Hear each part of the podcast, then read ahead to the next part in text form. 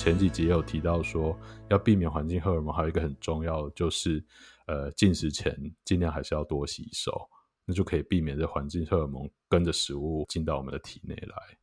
对，讲到这个洗手啊，顺带一提，我最近门诊又开始感冒的人潮又增加了，然后其中真的有超过一半都是再感染，三度感染，然后妈妈或者爸爸就眼神死，会觉得说，我已经看三个礼拜的感冒，我怎么还在就是带孩子看感冒？那我会跟他说，哦，这个是重复感染，我们在还免疫债什么的。那他们就会说，哎，可是我们都还是有戴口罩啊。我说对，但是我们那个勤洗手还是要做。哎，他说有，我们用餐前都会洗。我就说，哎，可是我常常看到，不管在餐厅还是整间，甚至有时候家长在喂小孩吃东西啊，他就是徒手拿着，不管是饼干还是面包还是 whatever，就是手就直接拿了就喂这样子。哎，你在开封前，你可能刚碰过手机，你刚碰过呃哪里的什么公共物品。然后你就直接徒手拿食物给小孩吃了，这个过程就是一个间接接触传染病源最佳的媒介，就是你的手。那包含我们今天讲这个环境荷尔蒙也是哈，就是徒手拿东西吃，其实都有可能就这样哎默默吃下肚了，都不知道。所以就是魔鬼真的就藏在细节里，有时候觉得我们哎卫生都有做好，可是。就在某个细节疏忽了，可能就是又造成一波新的感染，甚至不小心就吃了环境荷尔蒙累积在身体里面。对，那所以其实这样子讲起来，我们要避免所谓环境荷尔蒙的暴露，好像没有很难吼，就是洗手就可以了。诶，那除了洗手之外，还有没有什么生活中呃可能隐藏的雷点？就像黄医师你刚刚讲，这个魔鬼藏在细节中，还有什么样的细节要注意的呢？好啊，那其实就还是回到我们讲塑化剂这个议题了哈。啊，塑化剂是一群的这个化合物，那这些化合物之所以我们会担心，就是它们就有这个就被归类为环境荷尔蒙。那这些化合物比较会出现在呃一些地方，比如说呃塑胶类的制品，小朋友的塑胶玩具啊，哦，甚至塑胶的这些餐盒啊。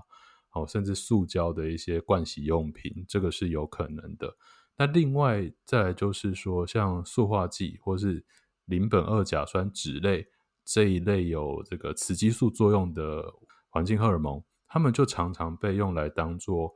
定香剂。所以定香剂，就是把香味固定在也许是香水啊、化妆品啊、保养品或是沐浴等等的个人卫生用品。好，所以我们会建议说，除了我们勤洗手，那减少塑胶制品的使用之外，遇到这些很香很香的一些，像是保养品或是呃洗洁用品，我们也是应该要尽量避免。那最近我还发现说，哎、欸，现在连那个垃圾袋都会有一点点香味了，居然有些厂商他为了让那个，哎、欸，就是。让这色带比较特别，颜色比较臭，是不是？就是对啊，它还有添加一些香味。那其实那个对我们来说，我们都会有点担心。嗯，哦，那其实小朋友本身他真的不需要去接触太多香香的东西，尤其是过一段时间要新年的哦，连那个这个礼物的包装纸如果有一些香味的，甚至红包袋，全部这个我们都要注意。对，那当然可以领红包啦，不会这样就不能领红包。嗯，那领完红包要赶快去洗手。收好之后，赶快洗手，然后再吃年夜饭。对啊，那我还有一件事情，我蛮推荐大家多做的啦。刚刚我们是讲说避免嘛，避免做这些高油脂的食物啊，还有香氛类的东西，减少塑胶制品。那其实有研究发现说，那个塑化剂在进入人体里面，大概大概一到两天左右，就有一半的量可以代谢掉了。那它是随着尿液排出体外的。对，所以有一个重点就是水分的摄取一定要足，多喝水，其实就有办法去减低这些呃环境荷尔蒙和塑化剂对身体带来的影响。多喝水这件事也是医生很爱在 诊间喂教的。对啊，哦，医师自己在诊间，嗯，对，任何疾病我都会说要多喝水。好，当然除了可能心脏或呃肾脏有特殊状况的病人，可能还要限水哦。但我们普通人多喝水。诶，基本上你也很难喝到水中毒了，因为一般人哦、都是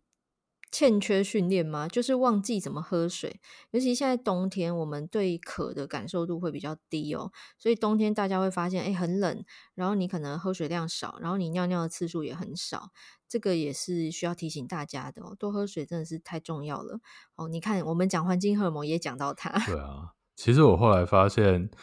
要避免到这些人类现代文明呃的产物对身体的危害，其实就是呃。就是一个很健康生活的原则，摄取原型食物，少去使用塑胶制品，然后多喝水。所以，过往这个健康的方向走，基本上就可以避免到这些外在的化合物的危害啊。真的，其实刚刚黄医师你在讲那个香氛类的用品啊，呃，我我真的很容易遇到，在看诊，就是就是普通感冒啦。那我凑近要听诊嘛，我就会闻到小孩身上有那个香香的洗衣精哈，有时候还会闻出是哪个品牌。对，这个呃，它的这个洗剂残留的香味浓到我隔着口罩，而且是 N 九五口罩哦，我都闻得到诶，你就知道它有多浓了。然后呃，更不用说有的时候是家长自己身上会使用香水，好，就是你闻得出来它是喷香水或古龙水之类的。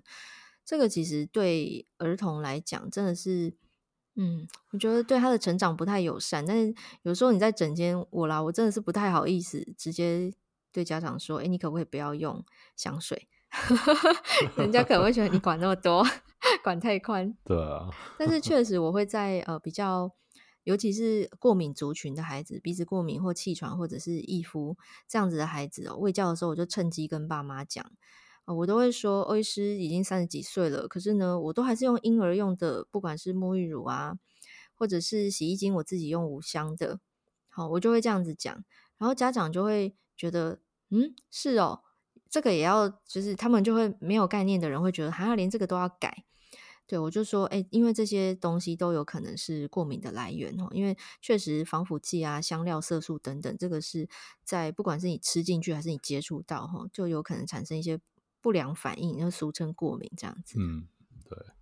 好，欧医师大概小结一下，我们刚刚讲了一些雷点，包含说，呃，食物的单一化，还有高油脂的，比如说炸物的饮食习惯，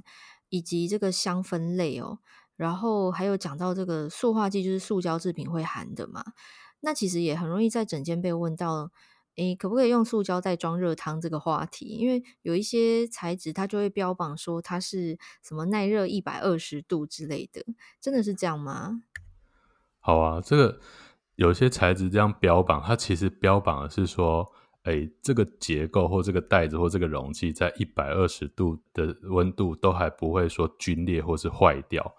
可是它不代表说它在这样的温度底下，或是更稍微低温一点点的时候，不会说有一些塑化剂的溶出，嘿，所以它的那个耐热的温度啊，更不见得代表说真的就这样去装热汤是没有问题。好，那其实还有另外一个，我觉得也是想要跟大家提一下。刚刚我们是讲说，哎，这个香氛类的物品，还有食物，还有塑胶类的，都是别人加诸在我们身上的嘛。可是我们要注意哦，有时候我们也会不小心去制造地雷给别人踩。比如说，如果我们的塑胶制品没有做好回收的话，那进入这个掩埋场，那下雨之后，这雨水那融入了泥土，它其实也会就继续累积在环境当中。所以，塑胶制品的回收，这个也是要保护大家一个非常重要的事情。我我还真的一开始临访刚的时候没想到，你这个提醒真的太棒了。确实，诶，我们在回收纸类啊，就是我之前看过一个数据，是讲台湾的纸类回收好像是世界前几名的回收率之高哦。但是塑胶制品好像相较之下是比较弱的，甚至我有听说，呃，某某些县市是根本没在回收塑胶，回收纸类就很好了。对，所以呃，顺带一提，讲到纸类，纸类其实就是纯纸哦。很多人会以为那个纸容器类。跟纸类是同一类，其实不是。纸、嗯、容器它为什么可以装食物，甚至是含水的食物啊，不会渗出去？因为它里面有一层膜啊，啊，那一层膜其实也是 含有塑化剂的东西。对，没错、哦，也是他跟你说耐热，可是就像黄医师讲的，那个耐热是不会破掉、不会漏洞，但是不代表不会溶出塑化剂。好，所以尽可能啦，呃，减少买这种一次性包材的食物。好，那你可以带自己的容器去装的话，当然是比如说玻璃的啊，还是不锈钢的，当然是最理想的。对，哦，简简单来说，减少外食啊，大概可以这么说。是的。好，今天短短的二十分钟左右的时间，跟大家分析了，诶，环境荷尔蒙对人体的危害，然后它是怎么样，呃，不知不觉被我们吃下肚的，或者是被我们接触到，就比如说香氛类是吸入的。那今天这一集主要是为了回答粉丝的提问哦，也欢迎大家，诶，你听完之后，如果你还有问题的话呢，可以私讯给欧医师，我会把这个 IG 的链接放在节目说明栏里头。好，今天非常感谢黄医师拨空来到节目当中，跟大家用这个非常浅显易懂的话语哈，介绍什么是环境荷尔蒙，那它在体内作用是什么样子，造成的疾病或危害有哪些，那也告诉大家怎么样避免哈，那生活中的雷点在哪里哦？大家听完之后啊，其实可以做一点笔记，甚至你可以分享给周遭的人，因为刚刚黄医师有 cue 大家嘛，就是诶，你有可能这个塑胶没有好好回收，好，透过这个呃，垃圾掩埋啊。雨水啊，等等啊，铺入到环境里，哎，大家又变成一起承受这个呃环境荷尔蒙的危害。那讲到这个性早熟啊，小朋友的成长啊，肥胖啊，其实这是黄医师的强强项哦。刚刚您有提到，在我们的爱群诊所，主要提供的业务内容是什么呢？呃，主要是我们会很仔细的帮小朋友评估他整体成长发育的进度。然后我想，爸爸妈妈最担心的可能都会是身高，我们也会针对小朋友的身高做很客观的分析，并且给予建议。那当然了，现在家长有时候都会希望掌握小朋友的成长进度。那我们爱群儿童成长诊所也有这个骨龄的 X 光机，那马上照就可以马上为家长和小朋友判读和解说，来去了解小朋友将来还有多少的成长空间。讲到这个。骨龄啊，跟身高，其实，呃，要特地分享一下，嗯，因为有时候我会遇到门诊中的家长，他问我的时候啊，其实孩子已经第二性征都发育到就是中后段了，啊，这个时候问其实有一点可惜哦，嗯，就是。身高的这个快速发育期啊，除了一岁哈，就零到一岁长很多嘛，五十公分长到七十五，长到二十五公分，在短短一年之间，那其实后面每年都会长个五六公分，都是呃该有的进度。那你在这一段过程中，有点像存钱哦，越早开始存越好。所以如果真的会在意身高的，呃，我会建议不要等到已经发育了才要来注意，这样有一点可惜。所以诶。也算是帮黄医师打广告，就是哎，其实你要五岁就带去给黄医师看，这也是没有问题的哦。那最后想要 cue 黄医师，就是哎，我们今天讲这个环境荷尔蒙这个主题啊，如果要呃最后简单提示哦，让大家哎听完立刻记住，立刻可以做的话啊，你有什么样的分享呢？我想，我们对于环境荷尔蒙要预防，其实都是围绕着食物啦，包含你盛装盛装食物的容器，还有食物的选择。以及在进食之前有没有洗手？我想透过围绕着食物来去，呃，平常生活当中执行好一些小技巧，就已经很能够去阻绝环境荷尔蒙对我们的危害了。哦，太实用了！就是记得勤洗手，又可以避免这个传染性的疾病病从口入。非常感谢黄医师今天的分享。那你的粉丝团我一样连接放在节目说明栏给大家哦。如果大家想要直接一线问黄医师呃相关的问题哈，跟环境荷尔蒙有关的，或者你想要 Q 黄医师说，哎，我好喜欢你的声音哦，我想要听你在上欧医师的节目，都可以私讯哦。今天非常谢谢大家的收听，那邀请大家动动手指到 Apple Podcast 跟 Spotify 帮我们留下五颗星的评价。那我们下集空中再见喽，拜拜，拜拜。